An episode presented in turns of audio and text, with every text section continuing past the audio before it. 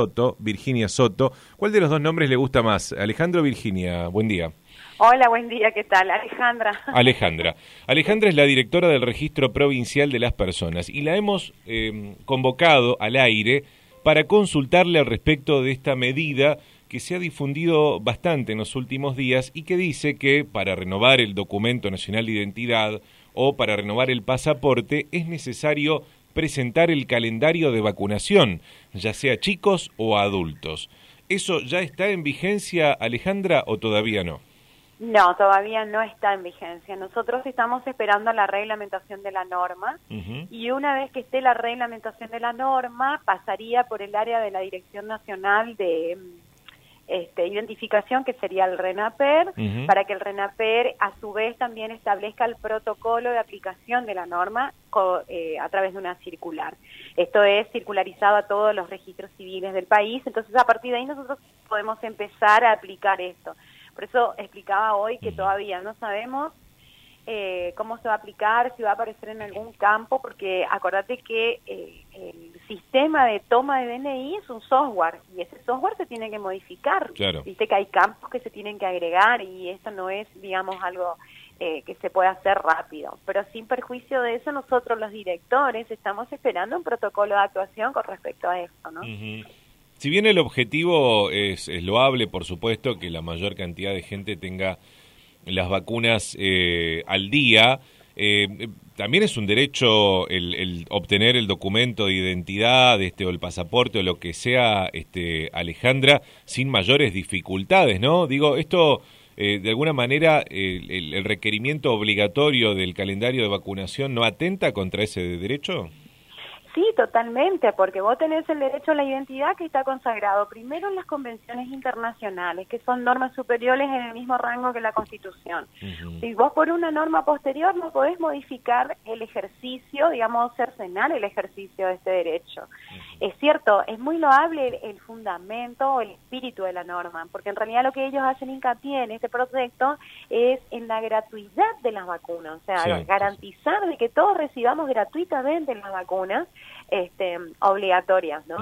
eh, pero sí es cierto, no podés impedir que yo te identifique porque no tenés el calendario de vacunaciones. Aparte no va solamente la parte de, de, identificación, sino la parte de, de residencias, de certificados prenupciales, licencia de conducir, o sea... Ah, es para todo, para todo. Claro, es para varios trámites, o sea, una asignación universal por hijo. Imagínate vos que sería el único ingreso de un grupo familiar que no presente el certificado, el calendario de vacunación y que le dejen de pagar.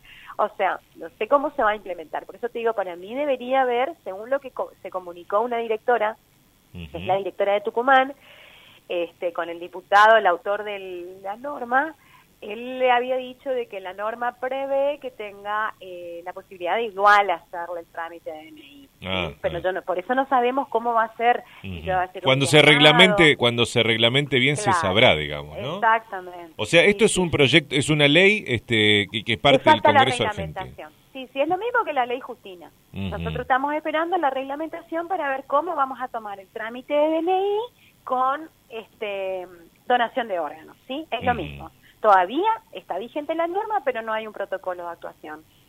Bueno, entonces me voy en un rato a la oficina del registro, no me van a pedir el calendario de vacunación. No, no, no Menos mal porque creo que, eh, que lo, he perdido hace más o menos 20 años.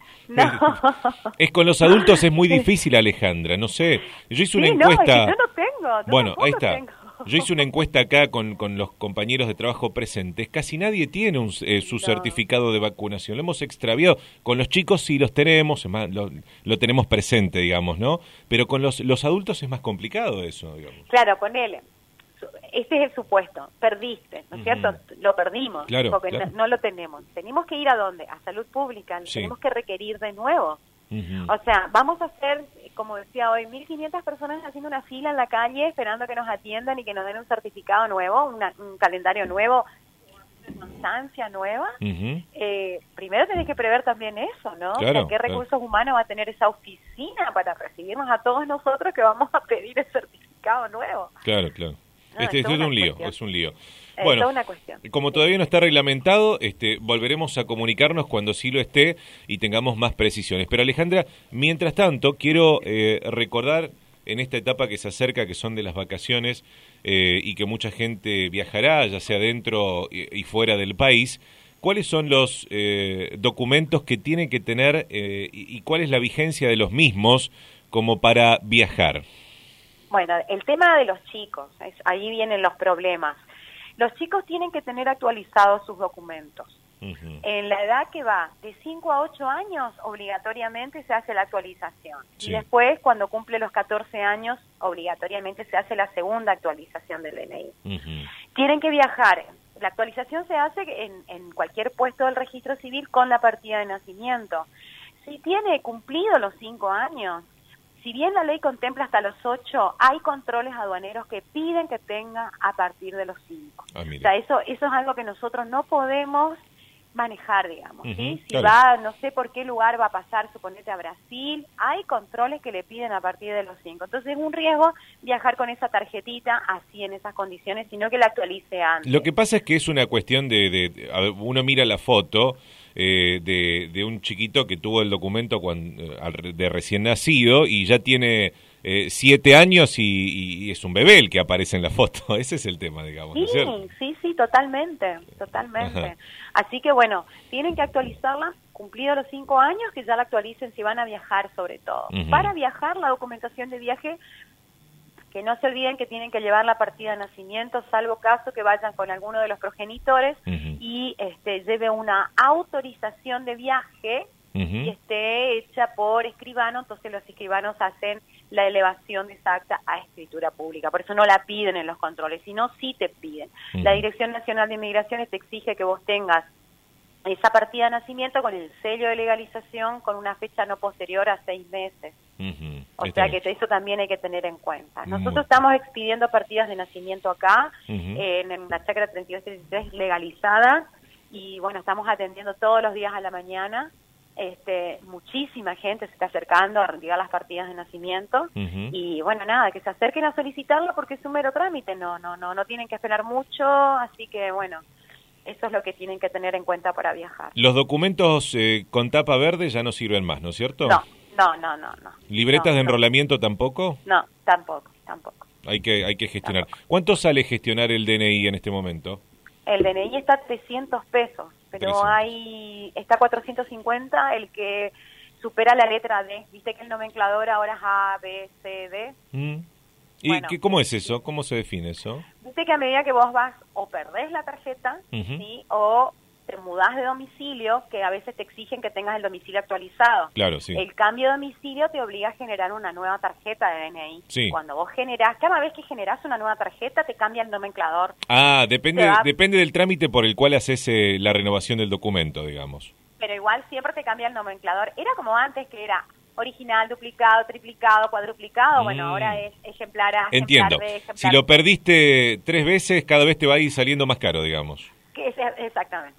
Exactamente, o sea, que hay que cuidar el documento. Exacto, y otra cosa a tener en cuenta que nos advirtieron de la Dirección de Migraciones, en realidad de los controles de los puestos, ellos tienen la información actualizada. ¿Qué quiere decir esto? Que si vos generaste un ejemplar C, pero te guardaste el ejemplar B, ¿sí? claro. No vayas a pasar la frontera con el ejemplar B. Tenés que ir con el último documento que generaste. Y si perdiste el ejemplar C, tenés que generar otra tarjeta. Porque la, Dirección de Migraciones tiene eh, cruzada la información y ellos hacen la lectura por el escáner precisamente para que les salte con qué ejemplar está viajando ese ciudadano. Es como cuando hay elecciones y te piden que te acerques a votar con el último documento que gestionaste. Es exactamente lo mismo, nada más que acá no te van a dejar pasar la frontera si vos no estás presentando tu última tarjeta. En el caso de los pasaportes, ¿cuánto cuestan? 1.500 pesos el común y 2.600 pesos el pasaporte express que llega a las 48 horas y eso se paga únicamente con tarjeta de crédito en la página del Ministerio del Interior. El, el express, el express dice. El express, el express. Eh, muy bien, este Alejandra, le agradezco el tiempo que nos ha brindado al aire en la radio. ¿eh? Bueno, gracias por llamar, ¿eh? que tengan un lindo día. Hasta luego. Alejandra Soto es la directora del Registro Provincial de las Personas.